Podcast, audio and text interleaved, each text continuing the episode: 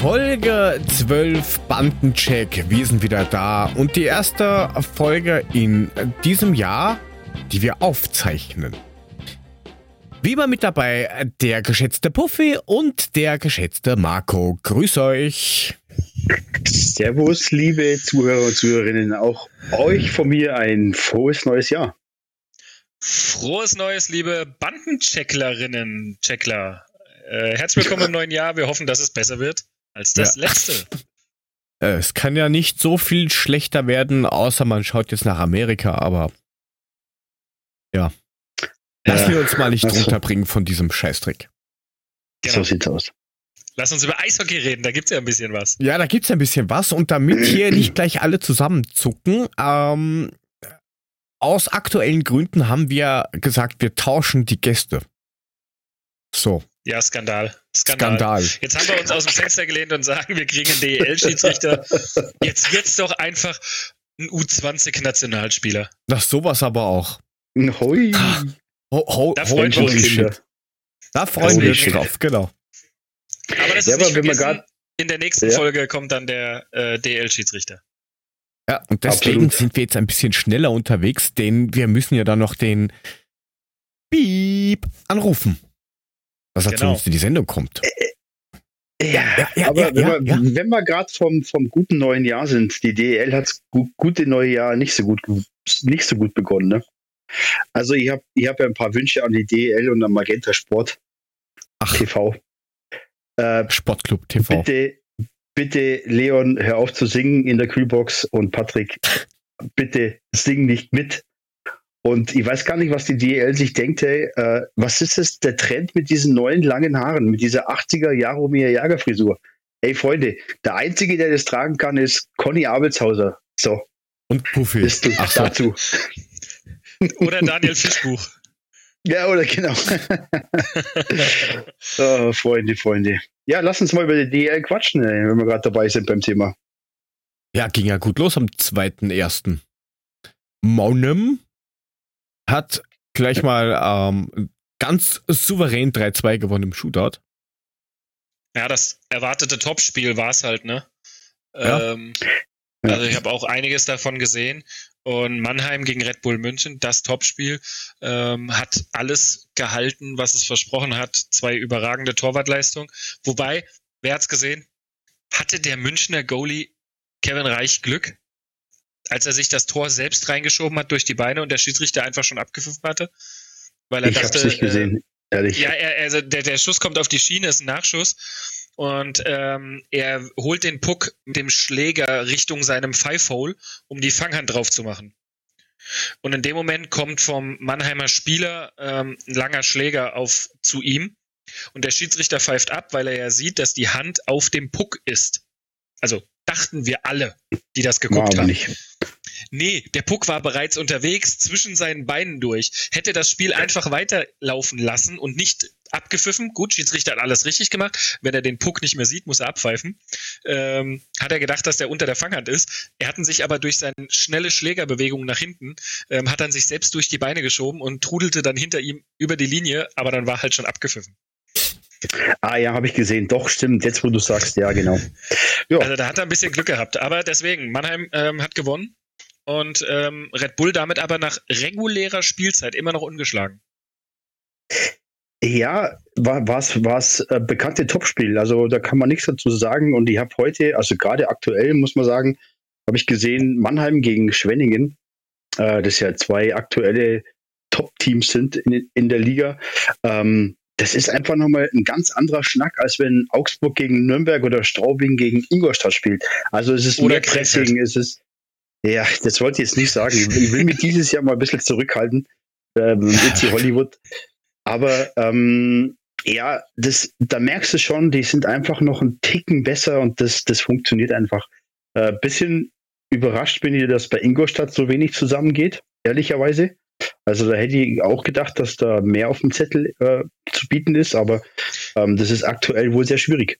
Geheimfavorit, oder? Irgendwas war doch da, oder? Wartet ab, wartet ab. Ich sehe es ja. ähm, ich, mit der späten Zusammenstellung des Kaders gibt dem mal noch zwei, drei, vier Wochen. Den ihr Vorteil kann halt tatsächlich sein, dass du nur und nur unter die ersten vier kommen musst. Und wenn die da als Vierter reinrutschen, wenn Schwenningen das so beibehalten kann, dann, dann sind sie da dabei.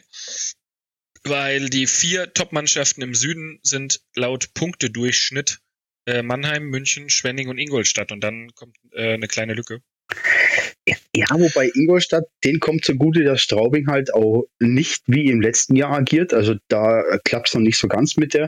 Äh, wobei mich das wundert, weil sie haben ja eigentlich bis auf einen, glaube ich, den Kader zusammengelassen.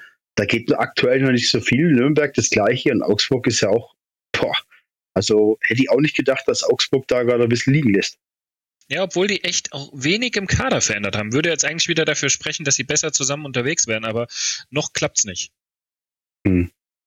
ja, wenn man da mal, ja, wenn man mal auf die andere Gruppe schaut, genau, wollte ich gerade sagen, was mich sehr überrascht ist, dass Krefeld nicht oben ist. Na, warte wenn, wenn, wenn, du auf die DL-Seite gehst, beziehungsweise, ja genau, auf die DL-Seite und dann ähm, auf Punkte pro Spiel gehst und du drückst da das erste Mal drauf, dann stehen sie auf Platz 1, ja, das ist nicht ganz richtig. Du musst nicht mal den Bildschirm drehen dafür. Ja, das ist richtig, aber ich meine, auch gerade Köln, die haben einen brutalen Lauf, das funktioniert. Mhm. Die haben ähm, erster Platz, zweiter Platz Iserlohn Roosters, finde ich auch. Ähm, ist jetzt nicht überraschend, aber finde ich ähm, schon, dass das äh, durchweg so gut funktioniert. Und ähm, sie haben ja, glaube ich, jetzt gegen die Eisbären auch am Dienstag war 5-2 gewonnen. Ihr habt das Spiel gesehen. Ich hätte es eigentlich andersrum gedacht. Ich habe es auch so getippt, wobei Tippen nicht jetzt meine große Stärke ist, merke ich gerade. Da, da, können wir äh, ja dann mal kurz drauf eingehen nachher. Nee, bis, nee, ich glaube, das lassen wir mal kurz wir raus. Keine Zeit. genau, äh, wir haben einen Gast. Ähm, Bremerhaven hat sich wieder gefangen. Da war es ja zum Teil ein, zwei Mal schwierig, aber das funktioniert auch. Und die Eisbären Platz 4. Ja, der Rest ist Düsseldorf, Wolfsburg und Krefeld. Ich meine, zu Krefeld brauchen wir nicht viel erzählen, da läuft gar nichts zusammen.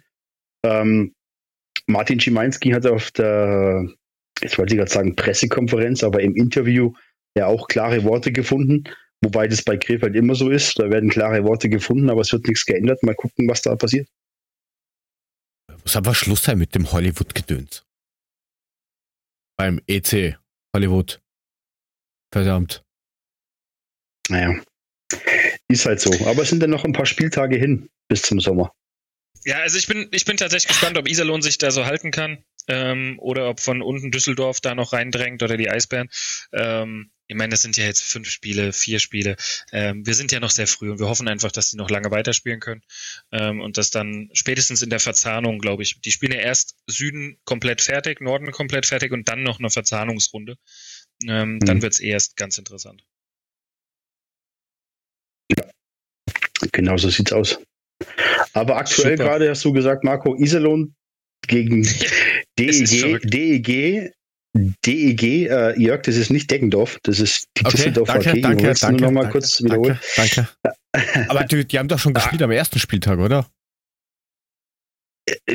Kann sein. Habe ich jetzt aktuell nicht im Kopf. Aber äh, 5 zu 4 für Iserlohn. Das ist auch gut. Ja, ganz verrücktes Spiel vor allem, weil ähm, Iserlohn ist 1-0 in Führung gegangen und hat dann in acht Minuten das Spiel komplett hergeschenkt, liegt 1-4 hinten. Und dann müssen die irgendwie im Pausentee was drin gehabt haben, äh, weil jetzt 15, 15 Minuten im zweiten Drittel gespielt und sie haben aus 1-4 ein 5-4 gemacht. Ähm, und da sind nicht mal Strafzeiten groß passiert. Ich gucke gerade, aber das ist also alles in 5 gegen 5 auf dem Eis. Ähm, also da hast du mal, wow, also irre, irre. Und ja. Düsseldorf hat schon 35 Absolut. Schüsse und äh, Iserlohn erst 17. Also, naja, dann bleibt also noch hochspannend. Gucken wir mal, wie es während unserer Übertragung denn so weitergeht. Aber ja, Jawohl, weitergehen. Ja. Weitergehen, wenn wir weiter in die DL2 gehen, dann wird es langsam doch wieder dünne. Covid-19 hat wieder ja. zugeschlagen. Ab heute, seit heute, äh, Mittwoch, 7.1., äh, Donnerstag, 7.1., ist äh, ganz Hessen in Quarantäne. Hey. Kassel, Frankfurt und Bad Nauheim spielen, haben sich mal vorläufig eine Pause gegönnt. Mensch, ähm, bitter, ja. Leider haben alle ein paar positive Fälle, gute Besserung. Und äh, deswegen wird es jetzt wieder überschaubar im Spielplan. Ähm, hoffen wir, dass sie schnell zurückkommen. Ja, aber ich hoffe nicht, dass das jetzt Kassel den Flow nimmt. Ich meine, Kassel hat natürlich eine brutale Siegesserie, jetzt in fünf Spiele, glaube ich, jetzt gewonnen. Ähm, zu Recht. Mhm. Die haben, glaube ich, jetzt 5-0 das letzte Spiel gegen Kaufbeuren. Kaufbeuren ja. gespielt, genau. Ja, die haben jetzt auch sogar neun Spiele in Folge gepunktet.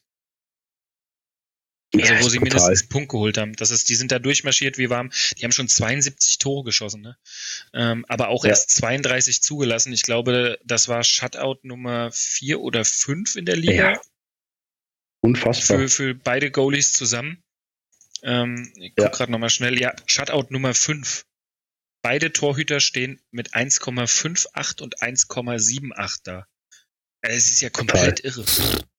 Ja, aber es ist halt ein brutal starkes Torhüter-Duo, ne? Ich meine, da haben wir ja schon oft drüber gesprochen jetzt. Das ist natürlich ähm, extrem stark, muss man einfach so sagen, ja. wie es ist. Genau. Ja, Deswegen, die sind da vorneweg neun Punkte Vorsprung in der Tabelle auf Freiburg. Die sind aktuell Zweiter. Ähm, mhm. Und dann kommt schon diese Mannschaft aus Bietigheim. Ähm, Kennt man nicht, oder? Ja, die haben sich da auch wieder hochgeschossen, ähm, dank einem äh, guten Heimerfolg gegen Krimitschau. Ja, ja, läuft. Ja, aktuell steht er ja auf einem ganz guten Platz. Also, ähm, genau. wenn das so weitergeht, sind da gute Chancen drin. Das war, glaube ich, 4 zu 2 gegen Krimitschau letzter Spieltag. Genau. Ähm, Und jetzt morgen geht es nach Dresden. Die sind ja noch vorletzter. Nach Trainerwechsel hat es noch nicht so ganz gefruchtet. Ähm, der braucht einfach noch ein bisschen Zeit da. Und ähm, ganz hinten kämpft Heilbronn sich, probiert sich ranzukämpfen. Aber die haben auch erst ja, elf gut. Spiele gemacht. Die haben, wollte gerade sagen, die haben erst elf Spiele gemacht, ne? Ich meine, sind bei jetzt Reut wieder davon betroffen, dass Frankfurt ja. in Quarantäne ist, weil dadurch spielen, ja. äh, spielen sie schon wieder nicht. Also das ist, also für Heilbronn ist es richtig bitter. Ja, verrückte Saison. Das muss man echt sagen. glaube ich, noch komplett, komplett gaga. Weil du brauchst ja jetzt nur aktuell anschauen, mal abgesehen Heilbronn, aber dann hast du äh, 15 Spiele, 16 Spiele, 19 Spiele, 14 Spiele, 18. Also. Mhm. Ja, der Großteil hat 18, schwierig. das ist richtig. Eine wichtige Marke, glaube ich, äh, sind 26. Das ist ja das, was man vor der Saison festgelegt hat. 26 Spiele müssen Minimum gespielt werden, auch für den Aufstieg in die DEL. Bevor du mhm. beispielsweise sagen könntest, gut, nach 26 Spielen, also es läuft irgendwie ja doch nicht. Wir nehmen die Tabelle nach 26 Spielen, machen einen Cut und fangen dann vielleicht doch schon mit Playoffs an. Ähm, es wird das habe ich jetzt heute gehört, wohl ähm, auch demnächst wieder, das hatte René ja auch angekündigt, wie sie setzen sich jetzt im Januar zusammen und verschaffen sich einen Überblick, ähm, wie geht's weiter. Weil das Problem wird wirklich, ich habe jetzt heute mal angefangen, äh, alles in den Kalender einzutragen. Ähm, du findest nicht mehr viele Dienstagsspieltage für die Mannschaften, die halt jetzt so weit hinten sind wie Heilbronn, ne? Ähm, du musst jetzt wieder gucken, ja. jetzt sind drei Mannschaften Quarantäne, jetzt fängst du wieder an mit Spielen hin und her zu schieben. Wer kann wann spielen, während eine andere und so weiter. Bei uns ist es auch so, wir werden am Dienstag nach Frankfurt gefahren. Ähm, wir wissen es nicht. Wir wissen nicht, wer unser Gegner am Dienstag ist. Stand heute Abend. Also am 12. werden wir spielen in, fün in fünf Tagen. Ähm, wir haben uns im Trainingsplan das jetzt erstmal so gelassen, als würden wir spielen. Und es wird, kann sein, dass morgen dann die Entscheidung kommt, also wir fahren nicht nach Frankfurt, weil das steht schon fest, dass wir da nicht hinfahren, sondern wir zielen ein Spiel, weiß nicht, gegen Bayreuth, glaube ich, stand zur Debatte vor. Und mhm. dann fahren wir am Dienstag vielleicht kurzfristig nach Bayreuth. Oder okay. nicht. Und dann können wir regulär trainieren und müssen abwarten, was in Kassel passiert, weil die würden am Freitag dann eigentlich zu uns kommen. Also es ist verrückt. Es ist verrückt. Ja, das irgendwann blickt doch keiner mehr durch. Aber was, was mir bei euch so gut gefällt, bei Bietigheim, wovon ihr auch lebt, glaube ich, ist äh, im Moment das aktuelle Powerplay. Ne? Also eure ja. Powerplay-Statistik ist ja auch schon mit ähm, 35,2 Prozent ähm, die, das stärkste Überzahlspiel der Liga. Und ähm, ja, davon lebt er natürlich auch aktuell, ne? muss man auch sagen. Das ist richtig. Also ich denke, das war letzte Saison beispielsweise ein Riesenproblem. Da waren wir da ganz, ganz schlecht. Ähm, und äh, diese Saison funktioniert das einfach besser. Ähm, warum? Hm klar, Logo, du hast äh, einen Trainer gewechselt, der Trainer lässt jetzt ein anderes System spielen. Letztes Jahr stand er bei 15,7. Marco, ja, kriegt dann Betreuer. Der hat nicht viel verändert. Der ist so. andauernd auf einem hohen Niveau. Ähm, ja. Aber äh, ja, der hat nicht viel so viel verändert. Und ähm, ja, letztes Jahr 15 Prozent, jetzt 35 Prozent. Ähm, da ist natürlich, es sind natürlich die Einzelspieler, ne? Ähm, wir haben, wir haben tolle Powerplay rein, Matt McKnight, der natürlich, ähm, wenn er seine Nebenleute hat, ähm, jetzt musst du mal sehen, letztens hat jemand gesagt, äh, Freddy Cabana, Grüße nach Bad Nauheim, ich hoffe, du bist gesund, ähm, hat gesagt, äh, Matt McKnight ist wie eine alte, wie eine Flasche Wein. Der wird mit dem Alter immer besser. und ist ja jetzt auch wieder unser Topscorer.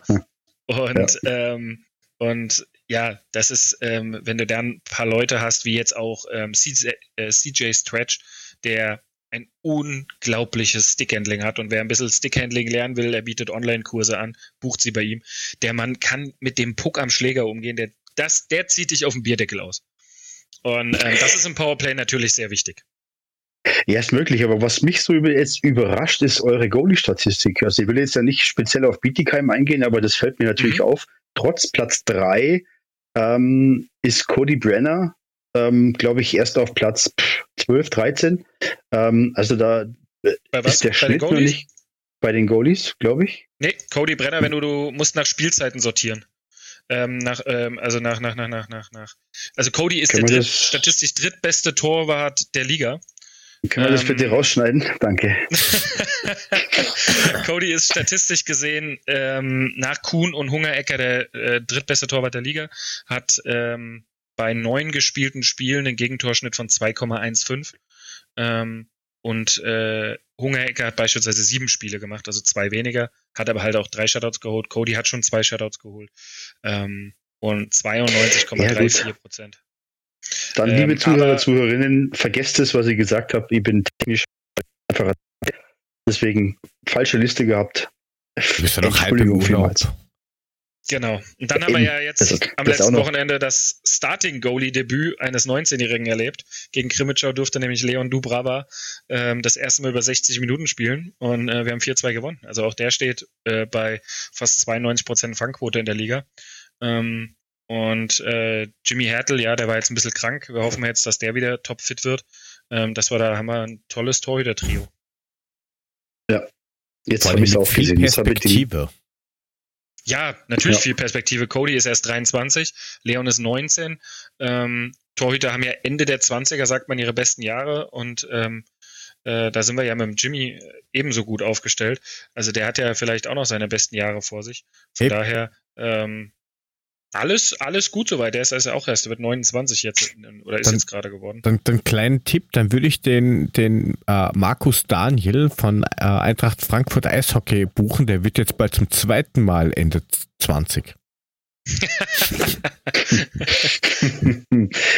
ja, vielen Dank für die Blumen, aber ich stehe immer noch auf dem Eis. Wollt ihr nur, nur mal sagen, ne? Mit ja, aber du bist ja immer besser, oder? Geht das? Du bist jetzt noch ja, besser als gut als besser, was wie, auch immer. Es ist wie Wein. Je älter ich werde, desto besser werde ich auch. Ja, Ganz klar. Das klaut da schon die Sprüche. Ja, ja so aber, lasst, lasst, uns aber weitermachen, das bringt alles genau. Wir haben, wir haben dann einen Telefoncall, das ist wichtig. Uh, ja, wir genau. können uns jetzt eh nur überraschen lassen, weil in Wirklichkeit ist jetzt bei euch eh nichts in Stein gemeißelt. Das kann jederzeit sich ändern, explodieren oder genau. einfach weitergehen wir machen es einfach, wie unser Chef das gesagt hat. Wir schauen, dass wir so schnellstmöglich so viel Spiele wie möglich absolvieren. Ähm, und dabei möglichst immer weit oben in der Tabelle sind, falls irgendwann doch jemand einfach aufgrund der Zeit, weil sonst spielen wir halt im Juni oder Juli noch, was in Deutschland halt super ungewöhnlich ist, ähm, äh, wir kein Eis mehr haben und die Saison irgendwie abbrechen müssen, dass du halt immer oben dabei bist. Und ja, da aber müssen wir jetzt ein Ganz, ganz blöde Frage. Wenn jetzt äh, die Saison bis in den Frühsommer geht und jetzt gibt es ja. die eine oder andere Halle, die gar keine Halle ist. Will ich nicht drüber nachdenken. Whitney, wir ich haben weiß, einen äh, Houston. Ähm, dann haben wir ein Problem, ja. Wasserball spielen. Also am Anfang unserer Saison, jetzt äh, Oktober 2020, November 2020, äh, ist es auch hier in Bietigheim die offizielle Verlautbarung noch gewesen. Wir wissen nicht, ob es im Mai Eis gibt. Ich glaube natürlich, wenn die Bietigheim Steelers in Playoffs sind um den Aufstieg, dann wird es Eis geben. Aber für die Stadt wäre es mega ungewöhnlich. Das ist natürlich eine Kostensache irgendwann, ähm, im Mai noch Eis zu machen. Wenn Wen dann? Natürlich Eis geben, aber ich weiß nicht, wie das in Tölz ist. Ich habe keine Ahnung in Bad Nauheim bei dann warm werdenden Temperaturen wird es mhm glaube ich, ja irgendwann auch relativ schwer, qualitativ gutes Eis zu machen. Also da müsste ich mich jetzt, bin ich noch nicht der, der Experte im Eis machen, aber wer weiß, wie das im Mai in Bad Nauheim aussieht. Genau, das habe ich gemeint. Also, das. Genau, für die, die es nicht sehr, wissen, das sehr, ist sehr schwierig. Das ist, Genau, für die, die es nicht wissen, ist ein offenes Stadion. Genau, da scheint die Sonne rein, beziehungsweise warme Außentemperatur direkt aufs Eis. Also das warten wir ab. Ähm, deswegen. Ich, ich stelle mir das gerade in, in, in der Eissporthalle vor, wenn du jetzt zum Beispiel draußen spielen musst, hast du auf rechts Tennis, links Tennis und in der Mitte spielst du Eishockey. Das ist ja krank. Fragen wir Mr. Ja, Zambroni, der weiß eh, wie das geht. Ja, äh, apropos Zambroni. Yes. Lass uns mal weiter. Lass uns mal weiter im Text gehen, weil wir haben einen Gast. Ja, wir haben einen euch. Gast. Ähm, ähm, aber, ähm, aber es gibt Neuigkeiten aus der NHL. Lass uns mal da sagen, kurz drüber sprechen. Die, die NHL geht los und der Puffy ist der Erste, der von uns weinen darf, wenn sein Team verliert. Nee, also ich freue mich, dass es losgeht. 13. Januar ähm, ist angesetzt, erstmal mit fünf Spielen. Ähm, und beginnen werden die Pittsburgh Penguins. Freue mich riesig drauf gegen Philadelphia. Ähm, danach gleich äh, Marcos Toronto Maple Leafs gegen die Montreal Klassiker. Canadiens. Mhm. Chicago, Tampa, Vancouver, Edmonton, St. Louis, Colorado. Also ich bin heiß drauf. Ich bin wirklich gespannt, ähm, was alles passieren wird. Es gibt, das ist ja auch eine Überraschungskiste. Und ich habe schon gesagt, wir können ja, wenn wir mal nicht so viele Gäste haben, vielleicht die einzelnen Divisionen pro äh, Folge einfach mal durchgehen, so ein bisschen für zehn Minuten, Viertelstunde, dass man mal einen Überblick bekommt. Und Jörg, deine Anaheim Ducks. Ja, die werden äh, dem, ähm, äh, vielleicht spielt ja Mr. Flurry dem einen oder anderen einschenken. Ich, ich glaube nicht, aber ne? ich, ich glaube nicht. Man wird sehen. Ja, ja, du musst noch ein bisschen warten. 14. Ja, Januar. 14. Januar, 22 Uhr Eastern Time. Ja, eine deutlich gekürzte Saison, natürlich. Äh, man, normalerweise beginnt man Anfang Oktober, da sagt man schon mal, ist es Oktober jetzt. Äh, jetzt ist es der Januar geworden, dementsprechend reduziert auf 56 Spiele anstatt 82, also 26 Spiele regulär weniger. Ähm, aber trotzdem ähm, ist man schon im Mai fertig. Also 8. Mai ist die reguläre Saison zu Ende. Das ist eine brutal hohe Schlagzahl. Also das sind halt exakt fünf Monate, ne?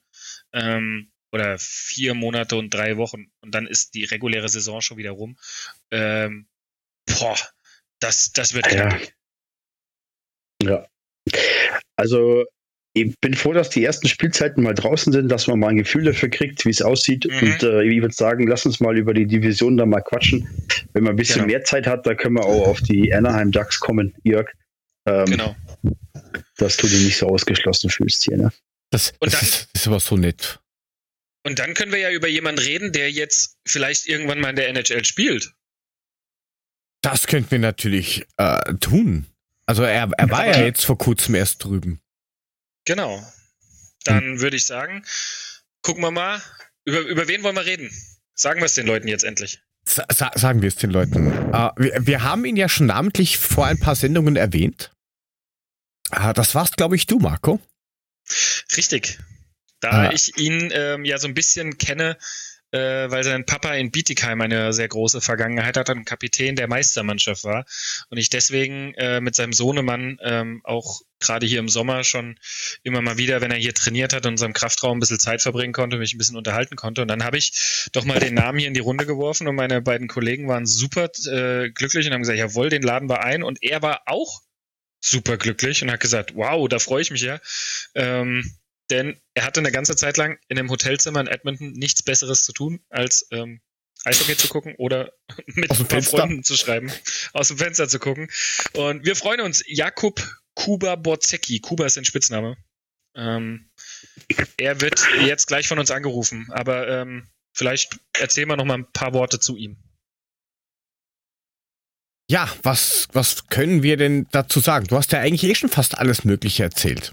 Also er ist in Amerika geboren, ist 18, spielt aber für die deutsche U20 Nationalmannschaft und ist aktuell bei den ähm, Nachwuchsteam von Red Bull Salzburg oder Red Bulls Salzburg. Den Juniors, genau. Bei den Juniors unterwegs. Und ja. vielleicht kriegen wir auch ein bisschen was raus zu dem Thema Draft, weil er hätte ja die Möglichkeit gehabt, vielleicht schon nach Amerika zu gehen, aber da kam ja dann eine dumme Krankheit dazwischen. Und wenn ich das so richtig in Erinnerung habe, hat er ja sogar bei euch angefangen, oder? Marco. Genau. Ähm, sein Papa ist aus Schwenningen damals ähm, nach Bietigheim gewechselt und hat vier Jahre in Bietigheim verbracht. Und ähm, da ist er dann so richtig in den Ligabetrieb eingestiegen. Ähm, das war dann mit der U16 oder U15, bevor er dann nach Köln gegangen ist, ähm, zum Eishockey zu den Kölner Hain-Nachwuchs. Ähm, genau, mit der U16 hat er da schon gespielt. Und ähm, obwohl er, ja, U16, also er war 14 Jahre alt und hat Schüler-Bundesliga dann für Bietigheim gespielt und hat dann 29 Spielen schon 50 Punkte gemacht. Ähm, und dann ist er dem Ruf gefolgt, der Schritt Richtung professionelles Eishockey zu gehen. Ähm, man hat sich dem Nachwuchs der Kölner Haie angeschlossen. Bevor es dann weitergeht, nach Salzburg, genau. Ja, aber ich, ich freue mich, dass wir da haben, aus einem Grund, weil natürlich ähm, viel publik gemacht wird, gerade über Tim Stützle, JJ Peterka. Und der Kerl hat es einfach verdient, ähm, dass wir über ihn sprechen, weil er glaubt, er hat äh, mit die härteste Zeit jetzt gehabt und ja. war zu Recht Teil der Mannschaft und ähm, hat auch wirklich großen Anteil daran, dass das Teamgefüge so ist. Und ich glaube, wir holen ihn rein, oder? Ja, dann lass uns mal anrufen und dann reden wir mit Kuba.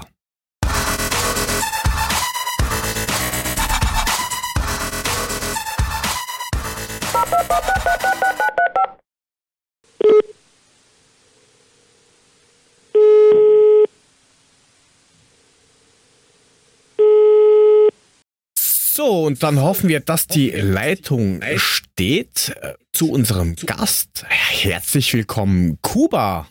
Dankeschön. Der freut mich sehr, hier zu sein. Ja. Servus. Uns auch. Wie geht's dir denn gesundheitlich? Du warst ja bei der U20 WM zumindest mal anwesend. Ja, genau. Also mir geht's gesundheitlich äh, super. Also ich habe echt gar keine Beschwerden. Ähm, ja, habe mich gut erholt und ja. Für unsere Zuhörer und Zuhörerinnen vielleicht, die es jetzt nicht so wussten, die da nicht so im Thema sind, Kuba hatte Covid-19 positiven Test. Ähm, deswegen musste er leider auf dem Hotelzimmer die ganze Geschichte verbringen, was natürlich irrsinnig schade ist. Ähm, aber es ist schön zu hören, dass es da wieder besser geht, auf jeden Fall. Genau. Und Kuba, ähm, dann schalte ich mich in das äh, Interview mit dir mal direkt ein und freue mich, dass du Zeit gefunden hast. Ähm, mich interessiert natürlich auch deine Gesundheit, das haben wir geklärt, aber wie, wie war das einfach so spät in dem Hotel dann? Ihr seid ja von Füssen nach Edmonton geflogen, wart am Hotel. Dann hast du ja als, eigentlich als allerletzter Spieler deinen positiven Test bekommen. Ähm, ich glaube, da ist ja tatsächlich irgendwie eine Welt zusammengebrochen. Mm, ja, klar. Also äh, es war sehr schwer zu realisieren, vor allem am Anfang. Also ich äh, bin aufgewacht und habe gleich den Anruf bekommen von unserer Ärztin äh, mit der Neuigkeit, dass ich positiv getestet wurde. Und es war klar eine harte Nachricht, vor allem, ich glaube, einen Tag bevor ich wieder raus durfte mit den anderen. Ähm, erst nach einer Zeit, also als ich die anderen dann am 24. am Eis gesehen habe, als sie alle zusammen trainiert haben, habe ich es dann richtig realisiert, es hat mich schon hart getroffen dass ich dann nicht am Eis stehen durfte. Äh, ja, aber ich konnte es nicht mehr ändern zu dem Zeitpunkt, also musste ich das mal so hinnehmen. Und dann ging es eh schon wieder aufwärts meiner Stimmung. Das heißt, dass du ähm, wie lange schon im Hotelzimmer warst, bis du dann den positiven Test bekommen hast? Äh, wir waren, also geplant waren vier Tage vom bis zum 18. Wir mussten aber, da noch viele andere positiv getestet wurden, bis zum 24. bleiben. Also war ich schon mal zehn Tage in Quarantäne. Also zu dem Zeitpunkt, wo ich es mitbekommen habe, war ich acht Tage und dann musste ich ab da nochmal 14 Tage drin bleiben. Das heißt, du hast das, das heißt, komplett aus dem Hotelzimmer verfolgt. Genau, also ich habe alles eigentlich vom Hotelzimmer verfolgt. Also von Ankunft bis äh, Abflug eigentlich alles. Das ist schon krass, echt. Ja, es ist wahnsinnig schade, aber lass uns mal auf die Zeit äh, vorher gehen. Ihr wart ja ähm, im Füssen mit dem Team bei der Vorbereitung. Ähm, und wie sah denn dein Plan für die WM aus? Und äh, weißt du, in welcher Reihe du hättest spielen sollen? War das klar von Anfang an oder gab es da noch nicht so klare Regeln? Ähm, also wir sind erstmal angekommen in Füssen und da gab es für ein paar Leute Quarantäne, für mich auch schon die ersten drei. Einer aus Salzburg positiv getestet wurde. Ähm, mhm. Das ging dann klar ein bisschen, war ein kleiner Rückschlag, aber da ging es auch schon wieder vorwärts und da hatten wir Training. Das war eigentlich wieder ganz cool, mit der Mannschaft zu sein und alle zu sehen. Und da hat es schon das WM-Fieber ein bisschen geweckt, wieder da zu sein und ja, wieder zu trainieren. Äh, das mhm. Ganze in Fürsten war eigentlich gut organisiert. Also echt äh, auf alles geachtet, was vorgeschrieben wurde. Ähm, kein Kontakt mit den anderen, Masken überall zu tragen, bis auf den Zimmern dann. Und ja, das war eigentlich alles so in Füssen sehr gut geplant. Also ja, okay. Ähm, und, und wie, ja, wie viel seid ihr auf dem Zimmer? Wie, wie, äh, wie, muss ich mir das vorstellen oder wie müssen sich das die Zuhörer vorstellen? Also man konnte da Sechserkabine oder? Also, nee, man konnte zu Beginn seinen Wunschzimmerpartner abgeben in einer E-Mail und dann wurden die so meistens ausgesucht. Also war man zu zweit auf dem Zimmer, damit der Kontakt eher eingeschränkt war. Okay. Na ja, ist ja klar, dass man ein bisschen vorsichtig ist. Ja, genau. Und nach eurer Zeit, ihr wart ja dann in Füssen, ihr wurde dort dreimal getestet. Dann ähm, seid ihr alle nach Edmonton geflogen und dann kam ja für die, wie gesagt, für dich leider die Zeit äh, im Hotelzimmer. Und mir ist im Viertelfinalspiel gegen Russland was aufgefallen und zwar die Kamera das wunderschön eingeblendet. Die Mannschaft hat ja dann dein Trikot aufgehangen an der Bank. Ähm, wie war das? Also wie hast du reagiert? Du hast es ja im Hotelzimmer dann im Fernsehen gesehen. Haben die das im kanadischen Fernsehen auch direkt gezeigt oder? Äh, ja, also ich habe äh, zugeschaut, habe selber, äh, also ich habe selber nicht gewusst, dass die das jetzt machen und sie haben es im deutschen und im kanadischen Fernsehen gezeigt und es war für mich auch sehr berührend, sage ich mal, weil das zu sehen, dass die Mannschaft mich so unterstützt, auch wenn ich jetzt nicht bei ihnen sein kann und an mich denkt, wenn sie spielen, hat mich sehr gefreut und ein Teil von mir dann war dann auch äh, vor Ort beim Viertelfinale. Das hat mich echt, also sehr berührt im Zimmer und. Aber da merkst du, dass der Zusammenhalt bei euch natürlich mega ist. Ne? Also da versteht ihr euch natürlich blendend, oder? Äh, ja, war sehr gut. Also wirklich jeder hat sich richtig gut verstanden in der Mannschaft. Wir kennen uns auch schon seit längerer Zeit, also war das gar kein Problem, mit der Mannschaft da reinzukommen. Und ja, also die Stimmung war echt richtig gut in der Mannschaft. Kann man sich gar nicht beschweren. Ja, die, die WM ist ja dann im Viertelfinale zu Ende gewesen, ähm, wo man aber sagen muss, äh, Top-Leistung in Wirklichkeit. Und die Leute waren ja ziemlich gespalten draußen, wobei aber der größte Teil meiner Meinung nach äh, in der Öffentlichkeit äh, guten Zuspruch äh, hatte dafür. Also viele haben gesagt, äh, wow, da ist was in der Zug oder für die Zukunft im Aufbau. Ähm, wie kam das denn bei euch an? Habt ihr das irgendwie gefiltert bekommen oder ähm, habt, ihr, habt ihr die Kritiken, die kamen, auch euch irgendwie zu Herzen genommen oder seid ihr dann nur mehr auf einer Welle hingeschwommen mit, ja, den Leuten taugt das, das ist eh gut? Wie ist das angekommen bei euch? Oh, ich finde, äh, den Support von außen hat man äh, sehr gemerkt. Also man hat viele positive äh, Sachen gehört, die über unsere Mannschaft gesagt wurden, auch dass wir den Rückschlag eben hatten mit den neun positiven Fällen und mit 14 Spielern zum ersten und zweiten Spiel aufgelaufen sind. Also ich glaube, viele hatten großen Respekt, dass wir es so weit geschafft haben.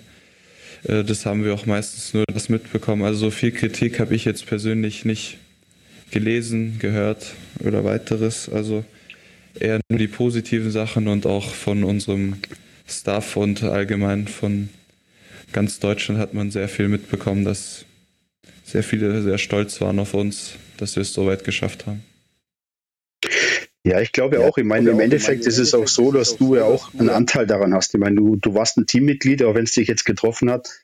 Das war natürlich echt schwierige Zeit für dich, äh, aber auch du bist, bist äh, hast an dem Erfolg, den man letztendlich hatte, ähm, hast du auch teil. Und ähm, welche Erfahrung nimmst du denn mit?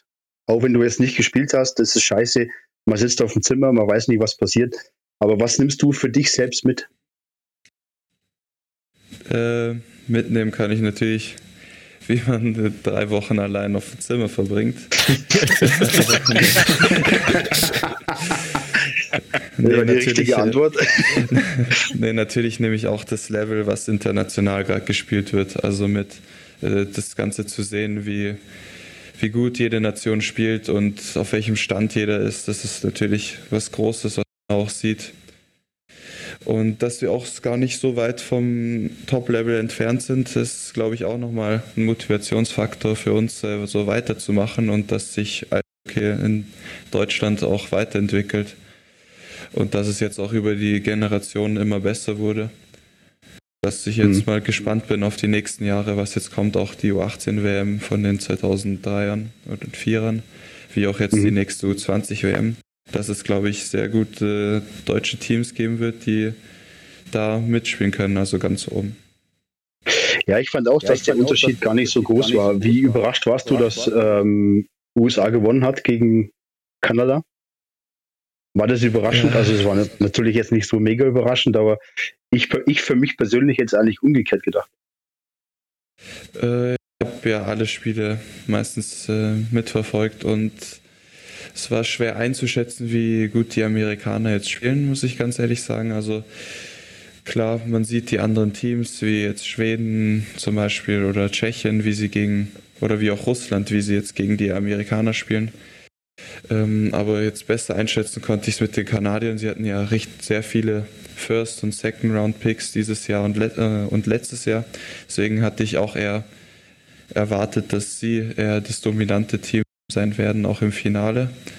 Aber dann mhm. äh, die Amerikaner so eine Leistung bringt zu sehen, ist schon was Großes. Also hat mich auch etwas schockiert, aber ja. Ja, mir ging es ähnlich. Also eigentlich äh, mit dem Turnierverlauf äh, war für mich eigentlich fast klar, dass Kanada das Ding gewinnt, aber da sieht man mal, dass es so anders kommt. Aber wie geht's denn weiter für dich? Was steht denn jetzt an? Wie ist denn dein Plan für die Zukunft?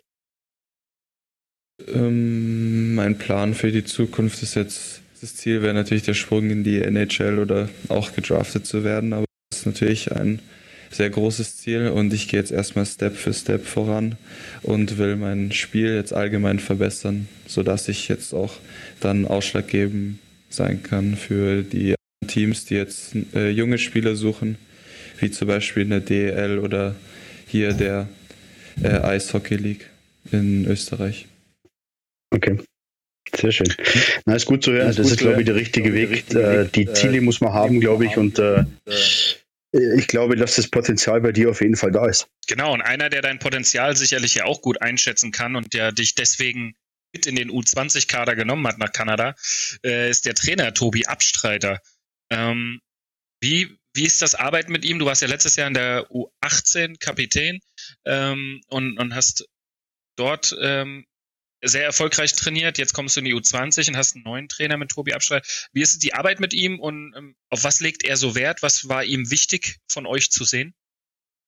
Mm, die Arbeit mit Tobi ist äh, sehr gut. Also wirklich eine sehr nette Persönlichkeit und ist auch sehr offen gegenüber den Spielern.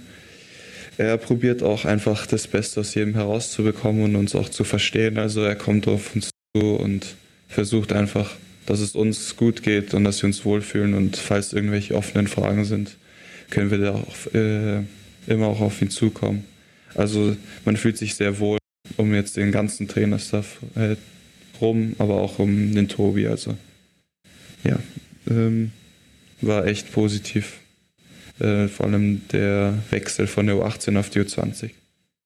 Und äh, er achtet bei den Spielern sehr auf Teamgeist und auch schlaues Spiel. Also er sucht jetzt nichts Besonderes, wo jeder äh, was jetzt herzaubern muss, sondern er weiß, was die Spieler können. Das will er auch, dass sie das nutzen, aber dass man auch schlau spielt und das hohe und intensive Hockey mitnehmen kann.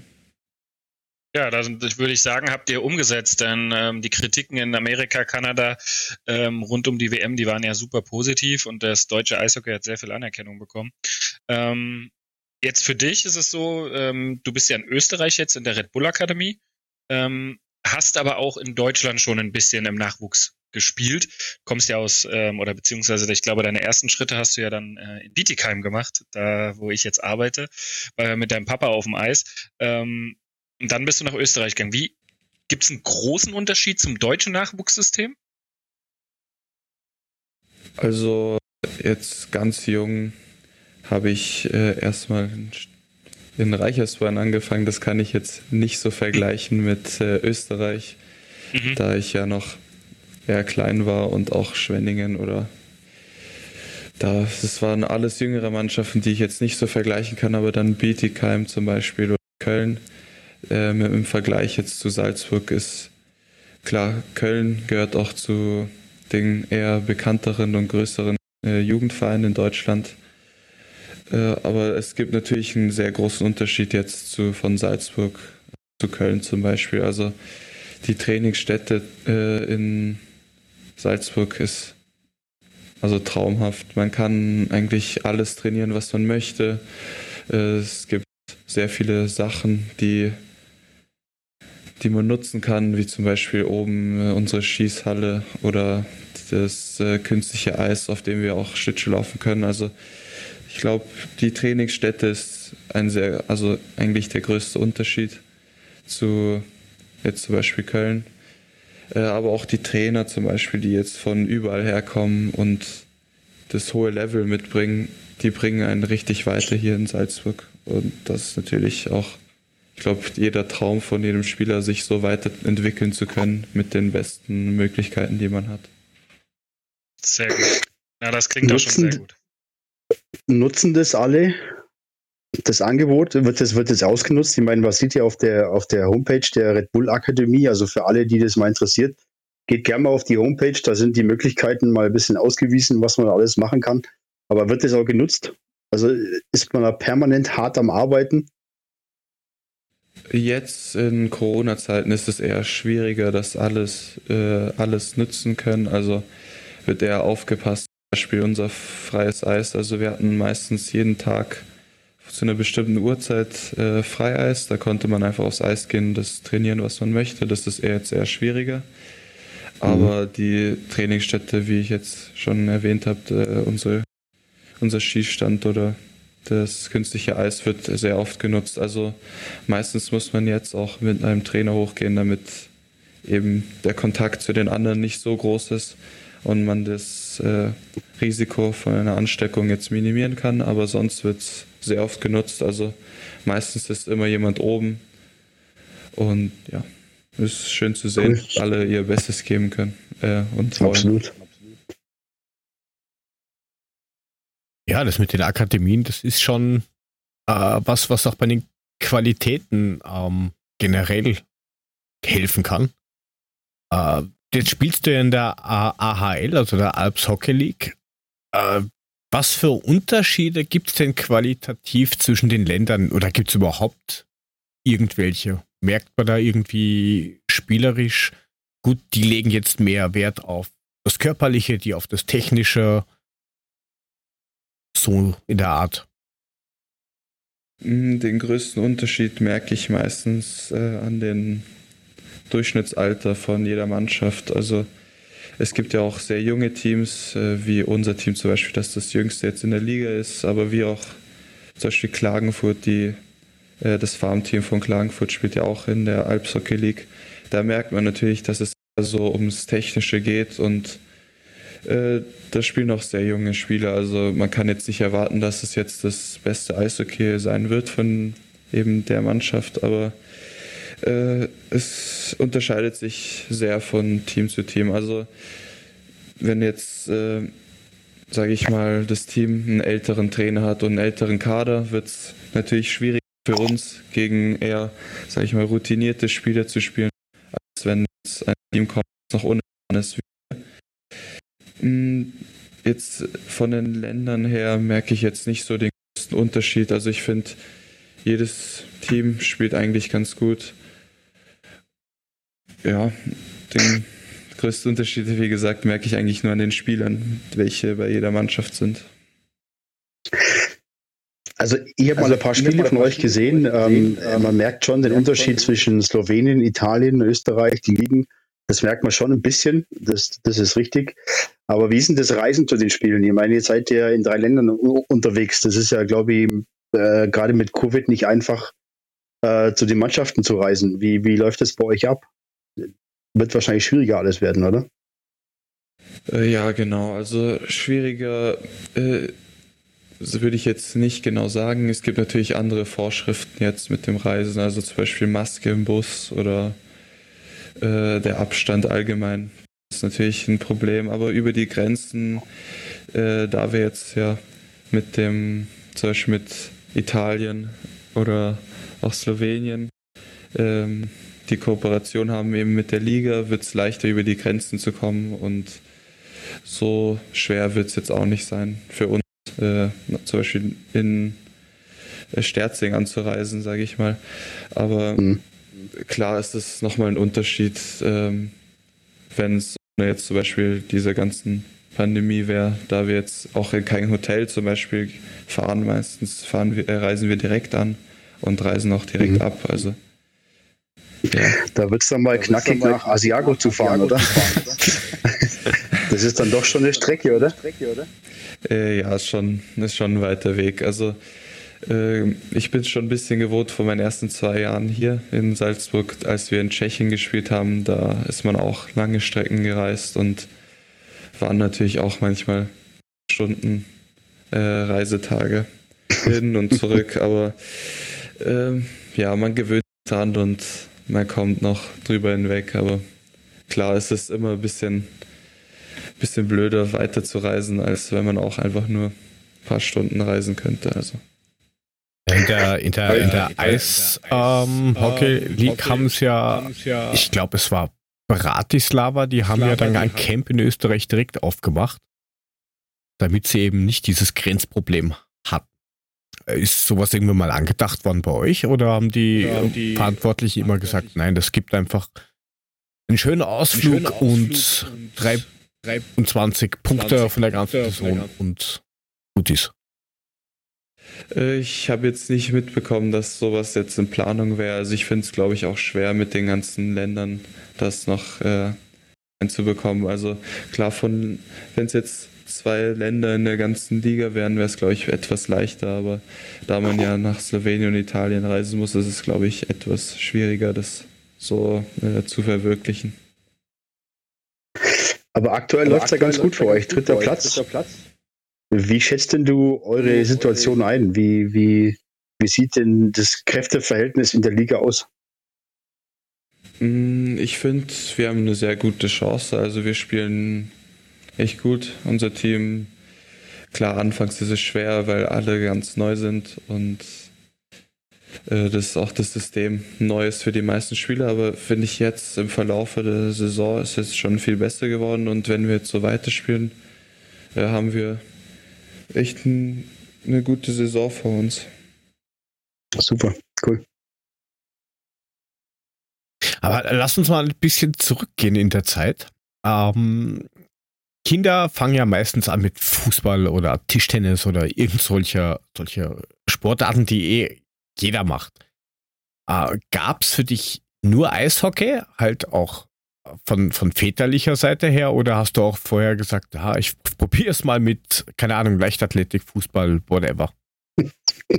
Das ist eine dumme Frage, Jörg. Ja, aber, aber das, das, das hat ja nichts zu sagen. Ich kenne auch Leute, das Nein, sind Spaß. die Eltern, äh, sonst irgendein Sportler und die Kinder sagen, ja, das ist zwar schön, aber es interessiert mich halt nicht.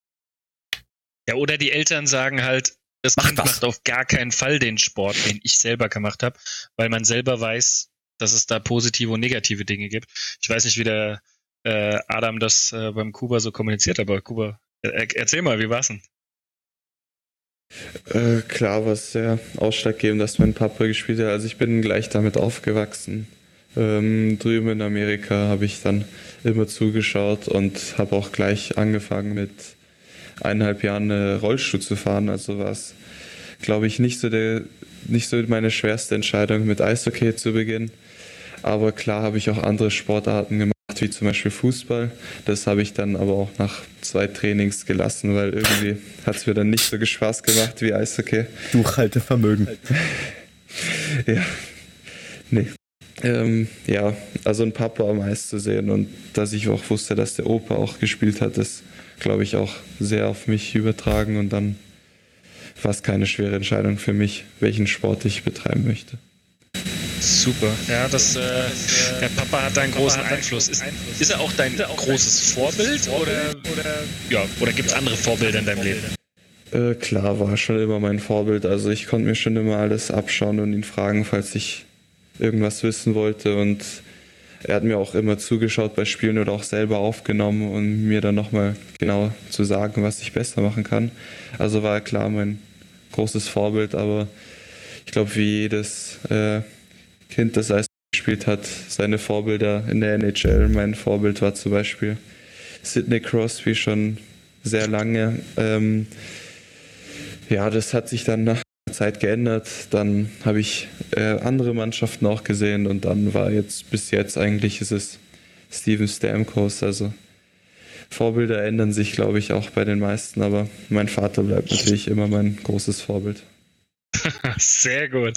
Also Adam, ich hoffe, du hast äh, hörst das jetzt und äh, hast, einen, hast einen guten Sohnemann hinbekommen, auf jeden Fall. Aber äh, das Absolut. wird den Puffi jetzt freuen mit Sidney Crosby und Pittsburgh. Ja, auf ne? jeden Puffi Fall. Hat Affinität. Alter, Alter, aber, aber siehst du, er hat sich noch verbessert. Er hat dann noch auf Steven Stamkos gewechselt. Ja, ich meine, da siehst du mal, dass dass der Kuba Ahnung vom Eishockey hat, weil er hat als erstes Sidney Crosby genannt und ähm, das hat mir schon gereicht. alles gut. Mein Abend ist gerettet. Ihr habt ja bei der U20 WM ein Videomeeting gehabt mit Leon Dreiseitel. Jetzt warst du ja irgendwie auf deinem Hotelzimmer gefangen. Hast du da irgendwie eine Möglichkeit gehabt, trotzdem dabei zu sein oder war das auch nicht möglich? Was ärgerlich wäre. Äh, nee, ich war echt dabei. Das war in der Zeit, wo alle äh, in Quarantäne waren und da hatten wir immer jeden Abend äh, ein Team-Meeting, wo wir auch zum Beispiel unseren Tagesablauf aufnehmen mussten und präsentieren sollten und da war dann halt äh, als Special Guest der Leon dabei und es war echt eine sehr coole Erfahrung, also ihn zu sehen und nochmal von ihm zu hören, was er so sagt, wie er so seine äh, U20-WM erlebt hat und was er uns mitgeben kann und wie es auch in Edmonton ist. Ja, war sehr, sehr cool für ihn, dass es so äh, mit uns gemacht hat und war auch eine sehr schöne Erfahrung, glaube ich, für jeden, der dabei war. Ähm, das gibt aber noch einen extra Push, oder? Oder das hat das Team nochmal einen extra Push gegeben, wenn jemand wie Leon dann nochmal zukommt und sagt, hey Männer, auf geht's. Ähm, ist doch eine ganz coole Geschichte, oder? Mm, ja, klar. Also ich glaube, Leon ist auch ein sehr großes Vorbild auch für jeden deutschen Eishockeyspieler und das zeigt auch nochmal, wo wir hinkommen können.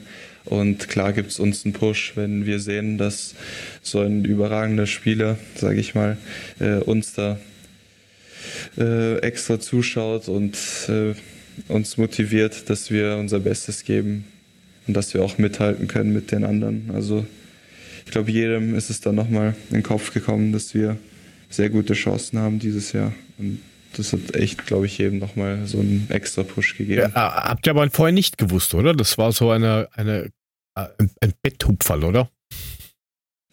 Ja, genau, das war eher eine Überraschung für uns. Ähm, der Christian Kühners war nämlich dabei und der kennt den Leon gut. Deswegen hat er uns einen Special Guest mitgenommen und dann ist der Leon auf einmal in, den, äh, in unser Teams Call gekommen und hat sich auch jeder gefreut eigentlich, dass wir ihn jetzt äh, da sehen können.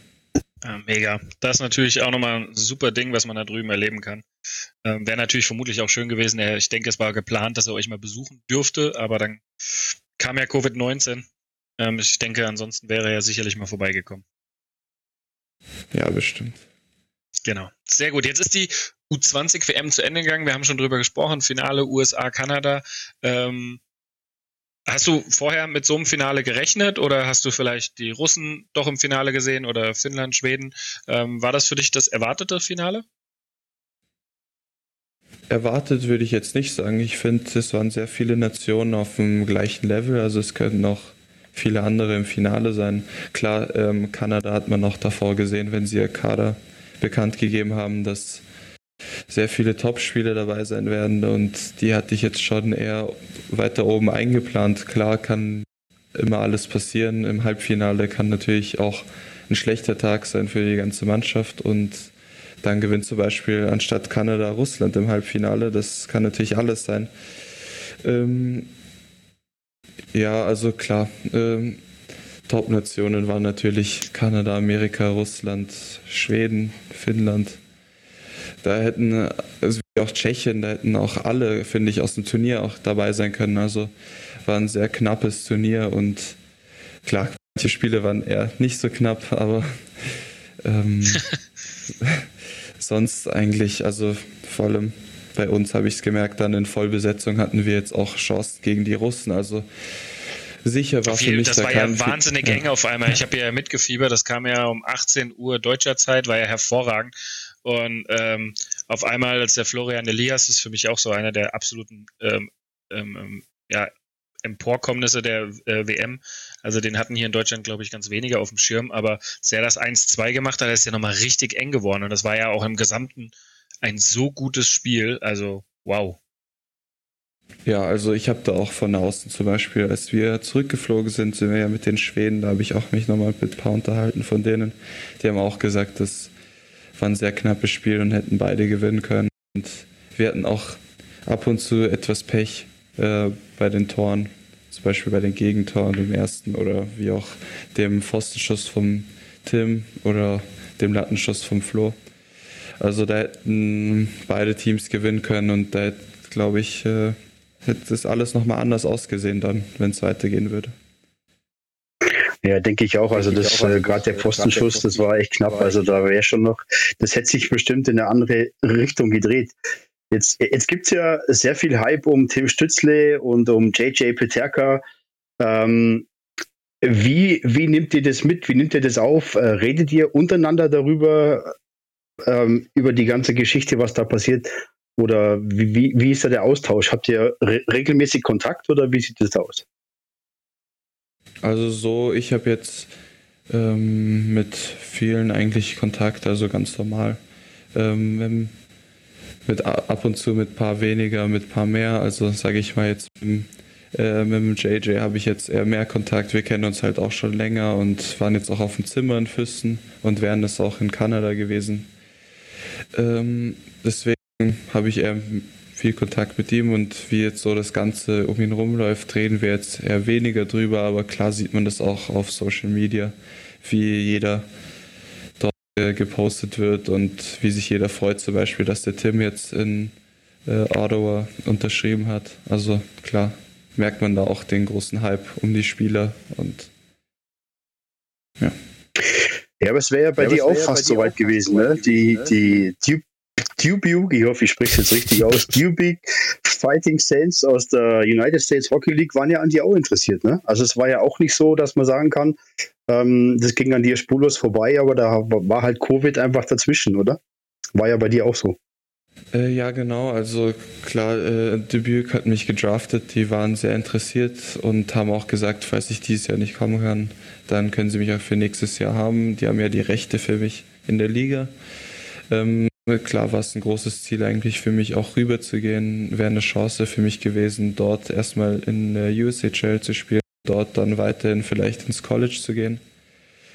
Dort habe ich auch mit ein paar äh, Trainern gesprochen zum Beispiel, aber jetzt wird es wahrscheinlich eher schwieriger für mich rüber zu gehen, da ich ja schon in der äh, Alps Hockey League gespielt habe und jetzt mal schauen muss, mhm. ob es vielleicht wegen den Covid-Regeln eine Ausnahme gibt. Aber meistens ist es so, dass wenn man ja spielt äh, professionell, dass es nicht mehr geht, in College einzusteigen.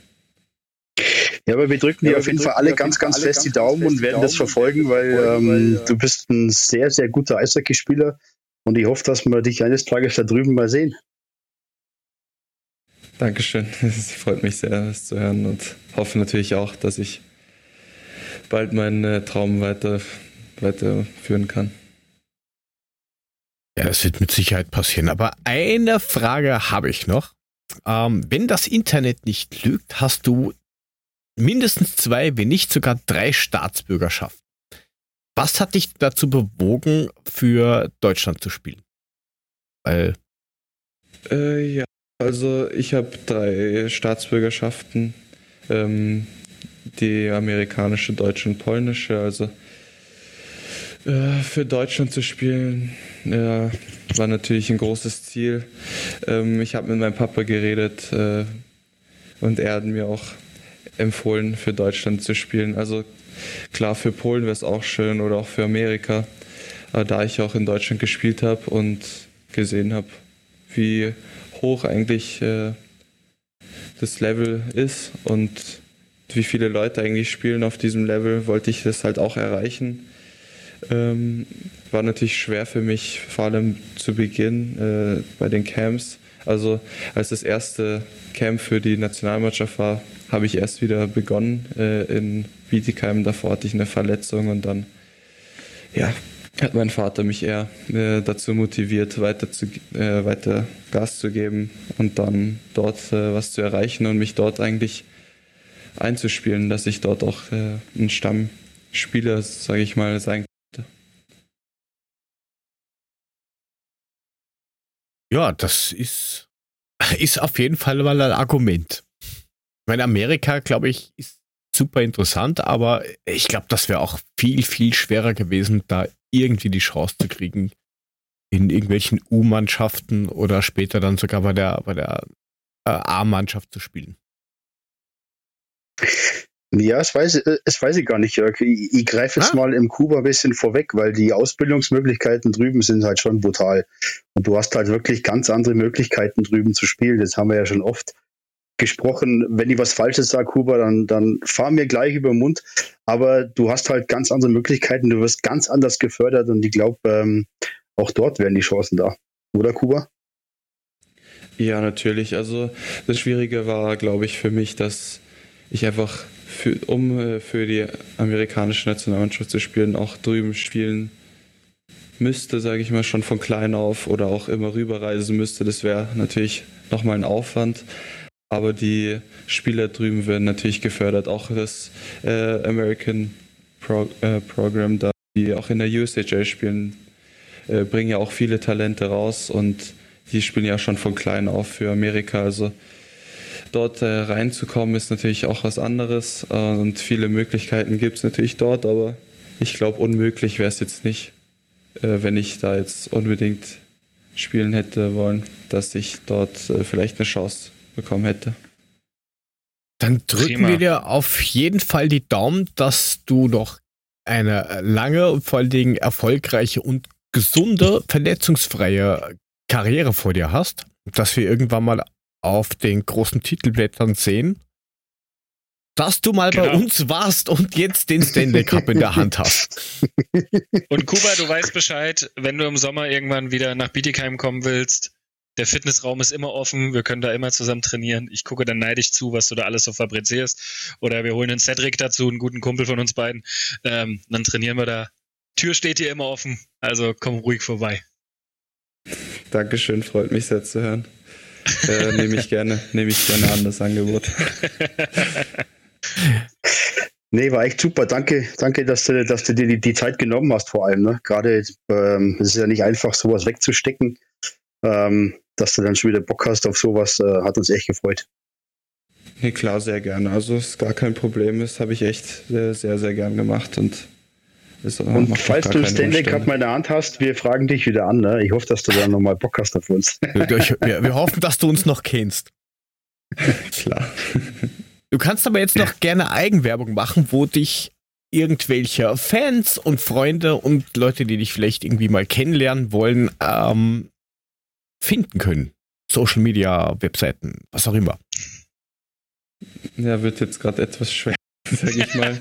das haben die anderen beiden, glaube ich, nicht mitbekommen. Der Kuba äh, hat ja, ja normalerweise ein Instagram-Profil, ne? Aber das ist jetzt genau, gerade ich habe nochmal also ein Instagram-Profil. Äh, ich war im Zimmer, als ich das Spiel, glaube ich, äh, Schweden-Finnland angeschaut habe. Da bin ich kurz aus Instagram raus, äh, wollte gleich wieder rein nach ein paar Minuten und mein Account wurde deaktiviert.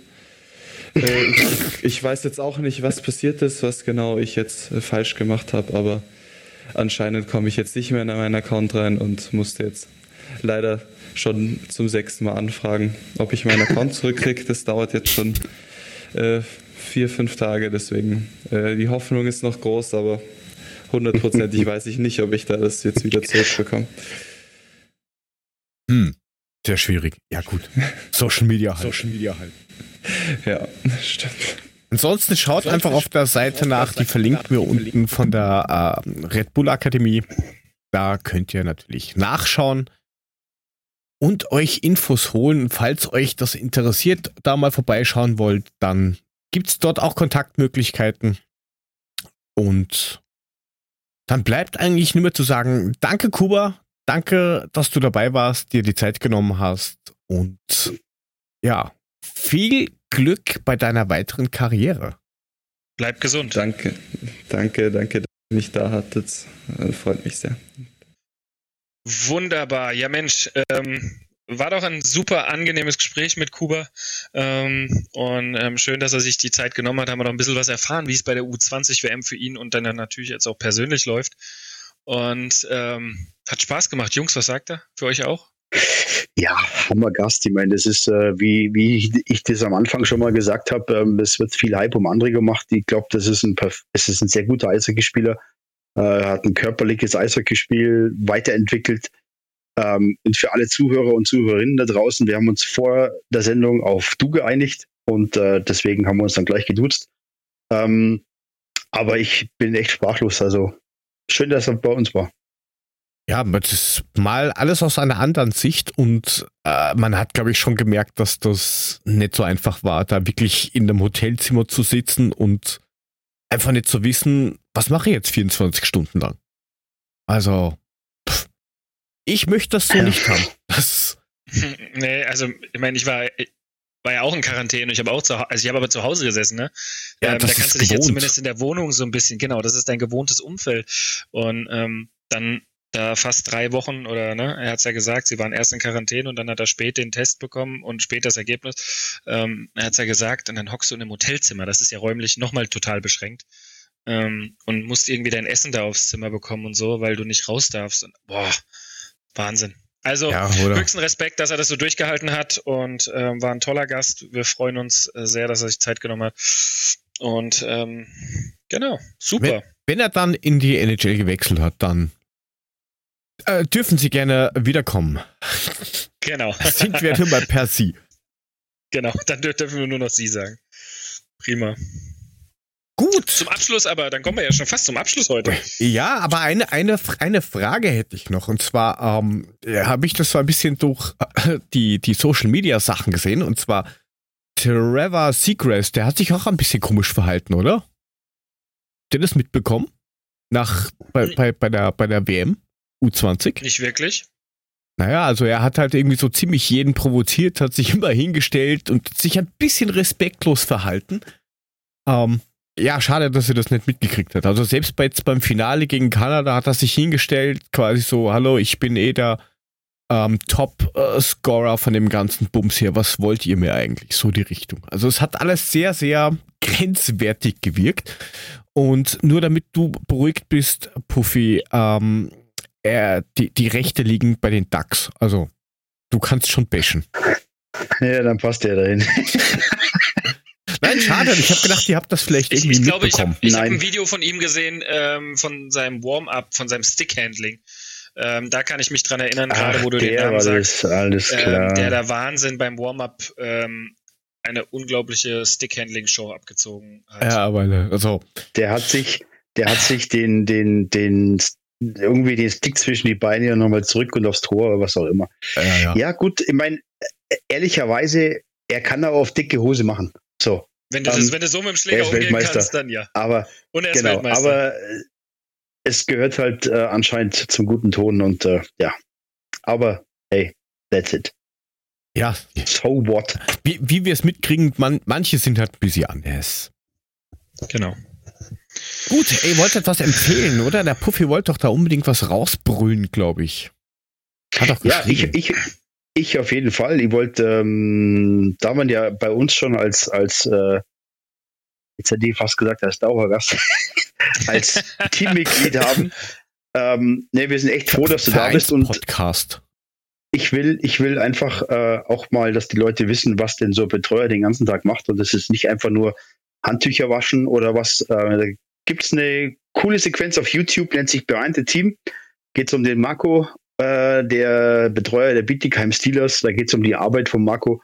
Äh, knallen wir in die Show Notes, ähm, weil das sind einfach die Leute, die abseits des Teams eine brutale Arbeit leisten und das Team wäre noch lang nicht da, wenn es solche Leute nicht geben würde. Deswegen guckt euch an, sehr interessant. Vielen Dank für die warmen Worte. Ähm, ja, ist wirklich ganz am Anfang hat der Dominik Thalau mit Dom Media das gedreht mit mir und hat super viel Spaß gemacht, ein bisschen Einblick in die Kabine zu geben. Also guckt es euch ruhig mal an. Ähm, Freue mich drüber. Ja, aber das ist ja nicht die einzige Doku, die es da anscheinend irgendwie gibt. Nee, gerade tatsächlich. neuen ähm, heißen Scheiß. Ja, neuen heißen Scheißes. Äh, Teams lassen sich begleiten von Kameras. Ähm, haben wir uns natürlich auf den Karren mal draufgespannt, äh, was so in Köln passiert ist. Die haben das ja auch schon sehr geil gemacht mit unter den Haien.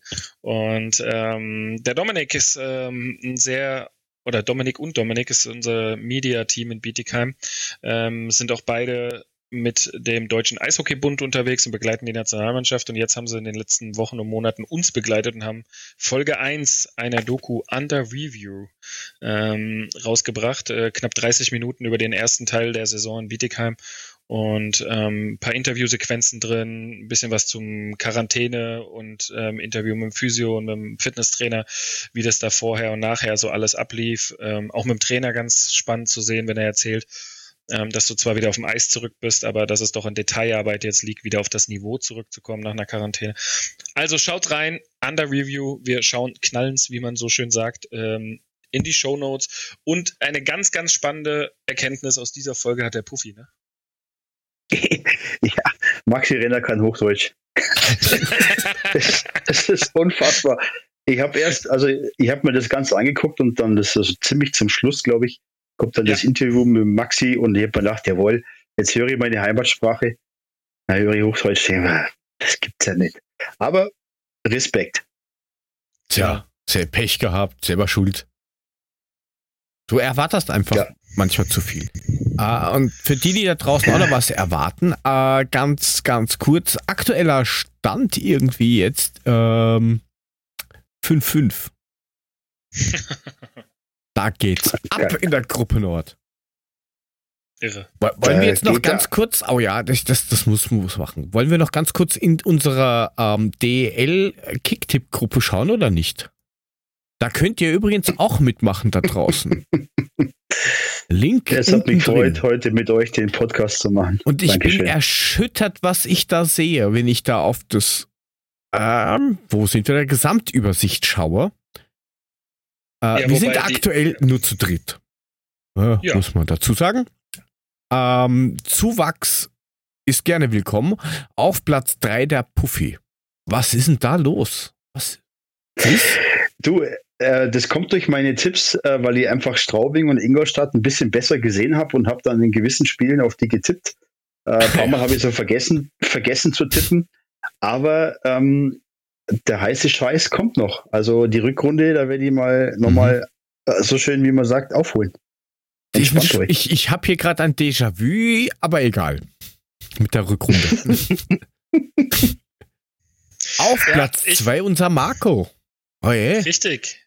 Ich mache mich auf die Fersen. Wir, wir haben schon wieder zwei Punkte aufgeholt auf dich. Ja, ich. Da oben an der Tabellenspitze. Erster. Neun Punkte vor uns. Wahnsinn. Es ähm, kann nur Zufall sein. Ja. Wenn Isalo noch ein Tor macht, dann hängen wir beide den Puffy da schon wieder ein bisschen ab. Da holen wir noch mehr. Ja Punkte. gut, wenn jetzt, wenn jetzt, äh, ja, ähm, wenn die DGs noch einschießt, dann rutscht bin du ich wieder am Start. Also entspannt also Leute, euch mal. Das dazu, geht, das wir geht knallen den Link auch in die, Link, äh, in, in die Show Notes rein. Genau. In die genau, Links rein. Wir hauen den Links in die, in die Links. Und dann vielleicht äh, kommen ja noch ein paar dazu, die dann mit uns DL tippen wollen.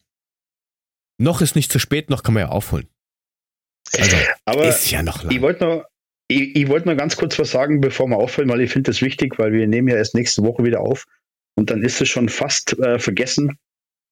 Ähm, die Nummer 26 bei den Eisbären Berlin ähm, oh, ja. hat leider sein Karriereende bekannt gegeben. Ähm, Florian Busch. Äh, Finde ich persönlich sehr, sehr traurig, sehr, sehr schade, weil es war ein herausragender Spieler. Ich glaube, er war siebenmal äh, Meister mit den Eisbären, hat unzählige Rekorde und äh, es ist immer schade, wenn so jemand aufhört. Deswegen Flo, ähm, herzliche Grüße vom Bandencheck Podcast. Ähm, alles, alles Gute für deine Zukunft. Er kann ja gerne vorbeikommen und uns was über die Karriere erzählen. Ja, 36 gerne. Jahre, sieben Titel, wow. Ähm, ja. Das ist ein guter Abschluss für eine coole Folge. Und ähm, perfekt. So sieht's aus. Ja. Und es was die, die, die, Eisbären auch machen, die Nummer 26 wird nicht mehr vergeben. Finde ich ja, einen coolen richtig. Move. Das machen mittlerweile zu wenige. Aber gut, irgendwann gehen die halt auch die Nummern aus. wenn du das machst. Es steht halt 20 Mal die Nummer 14 auf dem, auf dem Eis, ist auch scheiße, Jörg. 18 ja. Jahre in Berlin. Da musst du ja. auch die Nummer unter die Decke hängen. So sieht's aus. Das ist Männer, richtig. Vielen Dank. Vielen Dank an die Zuhörer und Zuhörerinnen. Ähm, wir sind immer noch äh, geflasht von dem Support, den wir bekommen und ähm, können euch gar nicht genug danken, muss man ehrlicherweise sagen.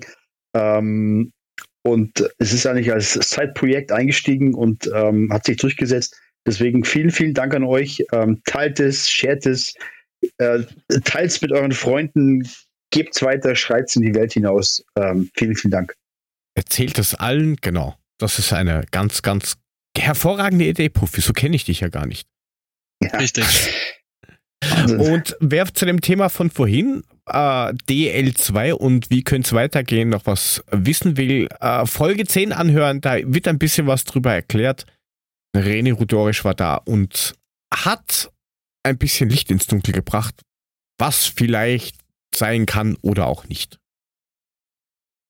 Richtig. Macht's gut, Leute. Vielen Dank fürs Zuhören. Teilt uns, kritisiert uns, schreibt uns. Wir freuen uns auf jede Art und Weise, wie ihr mit uns Kontakt aufnehmt. Und beim nächsten Mal bleibt dran, ein DEL-Schiedsrichter ist zu Genau. Fragen könnt ihr uns nach wie vor schicken.